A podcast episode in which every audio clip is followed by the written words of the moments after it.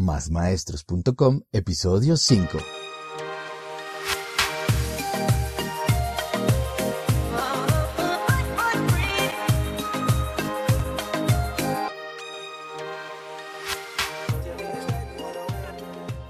Días, tardes o noches, maestros, maestras y todos aquellos amantes de la educación. Bienvenidos a este podcast donde impulsamos el emprendimiento pedagógico, un espacio para pensar nuestra labor como maestros y en donde hablamos de pedagogía, academia, valores, tecnologías en el aula y todo lo relacionado con el mundo de la enseñanza.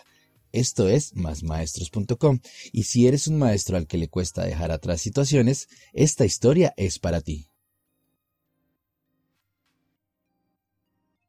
Paso del río. El maestro Zen caminaba junto a sus dos discípulos, contemplando la naturaleza. En su andar se acercan a un río y se encuentran con una hermosa joven sentada en una de las orillas. Los discípulos se sintieron atraídos por la mujer, atraídos por la inmensa belleza que reflejaba el rostro de la mujer, su cálida mirada y escultural cuerpo. La mujer quería cruzar el río y preguntó amablemente a los discípulos, ¿Cuál de ustedes podría ayudarme a cruzar el río en sus brazos? Se escuchó con cierto tono provocativo y sensual. Los discípulos, que nunca se habían enfrentado a esta situación, sorprendidos, miraron a su maestro, esperando hallar la respuesta en él. El maestro, en su contemplación de la naturaleza y en su interna meditación, se quedó observando a los discípulos y no emitió ningún juicio. No asintió con su cuerpo para dar señal y esperó a que sus discípulos pudieran solucionar el inconveniente. Luego de un silencio eterno y con fuertes contradicciones, uno de los discípulos avanza y toma en sus brazos a la joven. Cruza el río entre miradas sutiles y risas nerviosas que la mujer había suscitado en él, por su atuendo y su forma sensual de pedir ayuda. Al llegar a la otra orilla, la mujer se despide con un gran abrazo y un beso cálido sobre las mejillas del discípulo. El discípulo gira, da media vuelta y avanza entre la felicidad de ayudar y la timidez sutil del momento. El otro discípulo, incrédulo de la situación, sigue su caminar junto a su maestro y su hermano. Consternado y preocupado por lo ocurrido, en especial por el silencio del maestro sobre el acontecimiento, abandonado en la ira y el enfado, antes de compartir los alimentos en altas horas de la noche y no aguantando más, reclama con fuerza a su maestro y dice ¿Por qué no has dicho nada sobre el quebrantamiento de las reglas por parte de mi hermano? ¿Por qué has permitido que la lujuria y el deseo aparezcan en nuestro trasegar? ¿Por qué has permitido que llevara en brazos a aquella mujer deseosa de lujuria? Necesito entender, necesito una respuesta. Y entrando en cólera, arrojó al suelo parte de los alimentos que se disponía a compartir en la cena.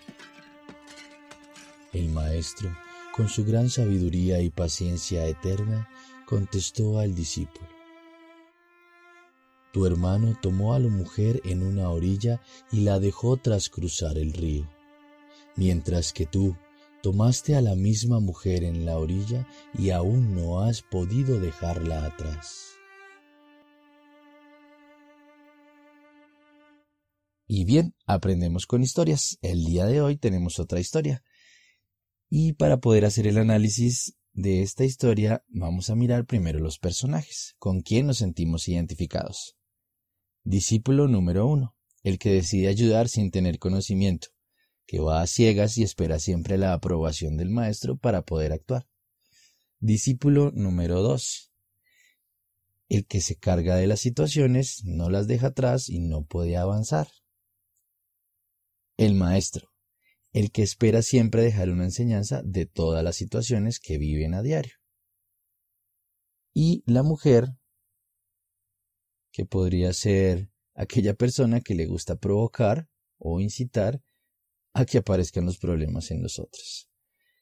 Y es que el asunto de fondo en realidad es poder dejar atrás las situaciones, no llevarlas en los hombros, no cargarlas todo el día, poder soltar los problemas y poder estar tranquilos en el momento que se necesite. Y para poder entonces analizar esto, tenemos tres preguntas para reflexionar. Pregunta número uno. ¿En qué situaciones nos cargamos con facilidad, nos molestamos o nos llevamos a cuestas un problema? Pregunta número dos. ¿En qué ocasiones nos descontrolamos con facilidad? Pregunta número tres.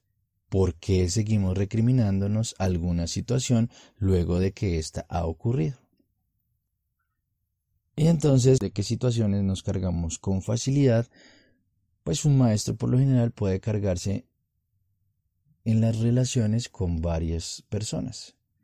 Una que siempre ocurre muy a menudo es con sus propios estudiantes, con sus propios aprendices, con los niños.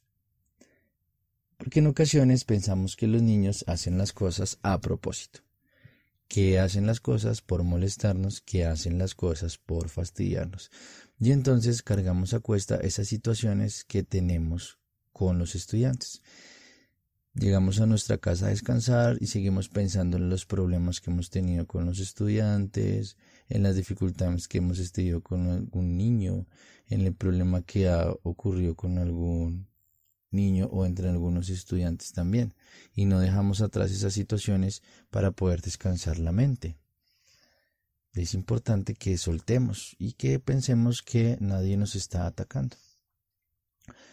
Con los padres de familia también es muy común tener problemas o dificultades y sentimos que esas cosas las cargamos y no las dejamos atrás. Con el padre de familia que está molesto porque su hijo no obtiene los resultados y considera que es problema del maestro, que es por culpa del maestro. Un padre de familia que está enojado con alguna situación que ha pasado al interior de la convivencia de los niños, entre los niños. Y eso también son cosas que no podemos soltar, son cosas que no podemos dejar atrás. En esas dos relaciones siempre va a estar un maestro entre estudiantes y padres de familia. Y digamos que es importante saber dejar atrás los problemas obvio encontrarle alguna solución. Hoy estamos hablando de dejarlos atrás, después tal vez hablemos de cómo poderlos solucionar. Pero sí es importante no cargarlos ni llevarlos todo el día pensando en el problema, pensando en el problema, llegar y descansar en la casa y no poder descansar por estar pensando en el problema. Otro personaje que aparece aquí y es muy común que nos carguemos con facilidad y no podemos dejar atrás, como hizo el discípulo número dos, en cargarse todo el día a la mujer y estar pensando porque lo otro lo alzó, porque lo miró, porque se despidió, porque le dio besos, si eso estaba prohibido y demás. Es que siempre nos cargamos también con dificultades entre nuestros mismos compañeros, con otros profesores, con otros maestros.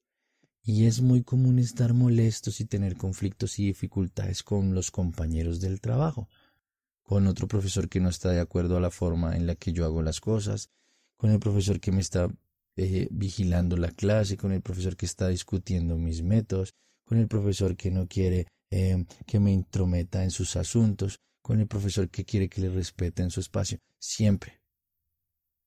Y nos llevamos y nos cargamos con situaciones entre compañeros, entre profesores. Que él no hace, que él hace mucho, que es que él es muy eh, proactivo y entonces eso no está bien, que nosotros no planteamos eso. Ese tipo de situaciones hay que dejarlas atrás, porque tampoco es sano para nuestra salud mental cargar cuestas todos los problemas todo el día, a toda hora. Y uno aquí que sí, cuando lo estaba pensando y cuando estaba organizando el capítulo de hoy, a veces nos damos duro a nosotros mismos, nos cargamos con nuestros mismos actos y nos juzgamos y todo el día estamos pensando en cómo debíamos haber actuado frente a una situación. Y llega uno a darse duro y a pensar de nuevo, pero si yo hubiera dicho eso en este momento, pero si yo hubiera hecho eso en este momento, pero que yo hubiera contestado esto, pero yo porque... Y muchas veces también nosotros nos cargamos con nosotros mismos, porque no estamos conforme con lo que nosotros hacemos. Y es importante también dejarlo atrás. Es difícil dejar atrás los problemas, es difícil dejar atrás esas situaciones, pero por salud mental y por tranquilidad del cuerpo, de la mente, del espíritu del alma, como lo quieran llamar, hay que dejarlos atrás. Hay que solucionarlos, pero hay que dejarlos atrás. En la segunda pregunta, porque ¿qué hacer cuando aparece el descontrol? Si revisamos en la historia, el discípulo número dos se descontrola por completo y estalla frente al maestro reclamándole porque no ha hecho nada. Y ese espejo lo tenemos porque nosotros también no sabemos actuar en ocasiones frente al conflicto. Y cuando estamos cargados, cargados, cargados, aparece el descontrol. Y entonces estallamos porque no hay un equilibrio dentro de nosotros, porque no hay un equilibrio emocional, porque algo no anda bien en nuestro interior, porque algo está dando vueltas en la cabeza que no nos deja estar tranquilos. Y nuestro cerebro y nuestro sistema nervioso están enviando todas esas señales a todos los sistemas de nuestro cuerpo, avisándoles que tienen que estar alerta porque algo no está equilibrado. En biología hay un concepto fundamental y entonces debería haber una homeostasis emocional un equilibrio emocional a que nos ayude en ese momento a regular ese descontrol, porque podemos tener mucha ansiedad, podemos tener mucha ira, podemos estar enfadados, molestos, y tenemos que regular, tenemos que buscar ese control, ese punto de equilibrio, envolver otra vez y soltar el problema, dejarlo atrás. Importante discernir el conflicto, sentarnos a repensar lo que nos ha desequilibrado emocionalmente, lo que llevamos a cuesta y es poder hacer un análisis desde diferentes perspectivas, no solo dentro de la mía propia, sino poder como no, no, no entrar dentro del partido, poderse salir del partido, si estamos hablando de un partido de fútbol, y ver el partido de fútbol desde fuera, ver el problema desde afuera, dejar las emociones a un lado. Que puede ser difícil, podemos hablarlo con alguien y que alguien nos ayude en ese momento a entender o que nos dé otra perspectiva diferente del conflicto. Y definitivamente debemos manifestar el descontento, porque eso de alguna manera también ayuda a equilibrar la emocionalidad. Debemos discernir el conflicto y hacer un análisis de perspectiva. Manifestar el descontento, pero hacerlo de una manera asertiva. Poder comunicar al otro de la manera correcta y según la intencionalidad que sea una intencionalidad positiva, no una intencionalidad negativa con el fin solamente de atacar, sino que sea de una manera asertiva. Que sí, es difícil. Ah, pero Manuel, eso no lo vamos. Pero si empezamos a tomar conciencia, podemos retomar el control de aquello que nos ha desequilibrado por completo. El maestro final de la historia le hace ver al discípulo que no lo ha podido soltar y de alguna manera eso lo invita a retomar el control. El discípulo manifestó su descontento, pero no lo hizo de la mejor manera, no lo hizo de la manera asertiva. Y eso en las relaciones pues genera conflicto, definitivamente. Y otra cosa que, eh, analizando la historia, me cuestionaba es que por qué seguimos dándole vueltas y cargamos un problema y lo volvemos a pensar y nos cargamos contra alguien y no sabemos qué hacer todo el día, todo el día y no lo podemos dejar atrás. Pues porque es humano, simplemente por eso. Porque cuando no actuamos de la mejor manera en la que podíamos haber hecho, nuestro mismo cerebro ayuda a juzgarnos a nosotros mismos. Es humano que el cerebro o que nosotros mismos podamos reconocer que hemos hecho algo mal y que intuitivamente en la idea, en la cabeza, en la imaginación, intentemos solucionarlo para tranquilizar el cuerpo. Pero si es importante, le seguimos dando vuelta. No es saludable cargarse con las situaciones, es un asunto de salud, por un bienestar, por la regulación emocional. Hay que soltar, hay que dejar atrás, hay que hablar, hay que discernir el problema. Hay que entender la situación.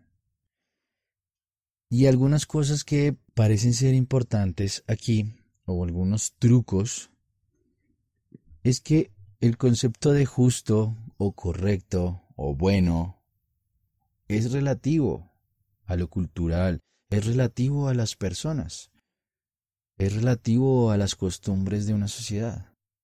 Entonces muchas veces lo que a nosotros no nos parece correcto, nos parece injusto, es lo que nos molesta. Cuando alguien gana tres, cuatro, cinco, seis veces de lo que gana uno en un trabajo o tiene un reconocimiento monetario más alto y uno se da cuenta que es injusto porque yo hago diez veces el, el doble de lo que hace esa persona. Es un concepto relativo. Solo muestra una insatisfacción personal de tener más dinero. Pero el truco está en que esos conceptos son inherentes a cada persona y emitir un juicio es lo que causa el problema, cargarse con el problema. Otro truco.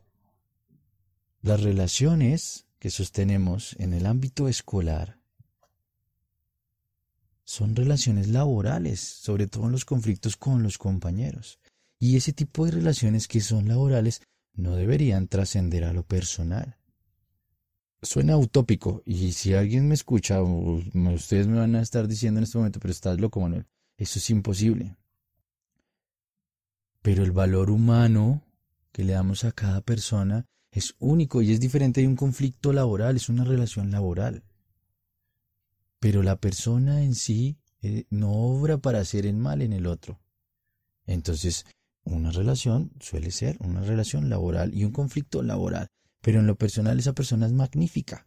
Es un humano igual que yo. Es un humano igual que todos y siente igual. Otro truco es que demostremos la inteligencia emocional al resolver un conflicto. Que tomemos el rol que debe ser, el papel con el que debemos actuar o ejecutar. Si estamos frente a un estudiante, recordar que somos el adulto o que somos el maestro y debemos actuar de esa manera. Si estamos frente a un padre, actuar de forma respetuosa a un padre de familia, somos los maestros, y si estamos frente a un compañero, pues una relación de maestro a maestro. Esos son los trucos. Y como conclusiones, número uno, hay que dejarlo fluir. Hay que dejar que el problema se vaya. Hay que dejar que el problema se quede atrás. Hay que soltar el problema. Número dos, liberarse de las situaciones y las cargas emocionales. Recordar homeostasis emocional, estar en equilibrio. Eso no significa que nos bloqueemos a sentir cosas, a vivir emociones, pero siempre es bueno regularnos para estar tranquilos. Y primero la salud del maestro, primero mi salud propia, primero tu salud. El día que estés enfermo, de pronto alguien me escuche esto, siempre lo he dicho, el día que un maestro se enferma, ningún niño va a ir a llevarle flores al hospital, ningún niño va a ir a llevarle frutas para que se mejore pronto.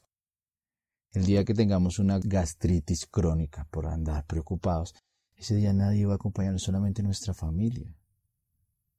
Nos mandarán de pronto mensajitos los niños, pero en realidad a ellos no les preocupa. Entonces, primero la salud, primero mi salud mental y mi salud física, mi salud emocional.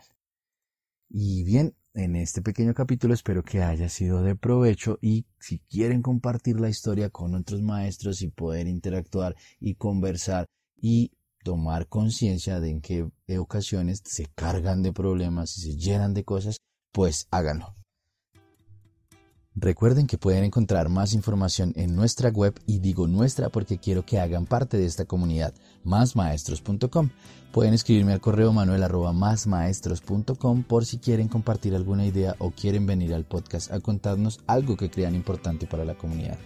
Gracias por escucharnos y ayudarnos a crecer. Queremos ser más maestros y pueden seguirnos en cualquiera de las plataformas de podcast, Evox, Breaker, Spotify y nos harían un gran favor compartiendo este episodio en sus redes sociales. Y para eso pueden ir a la web, en cada episodio encontrarán los botones para compartir. Y recuerden convertirse en más maestros equilibrados.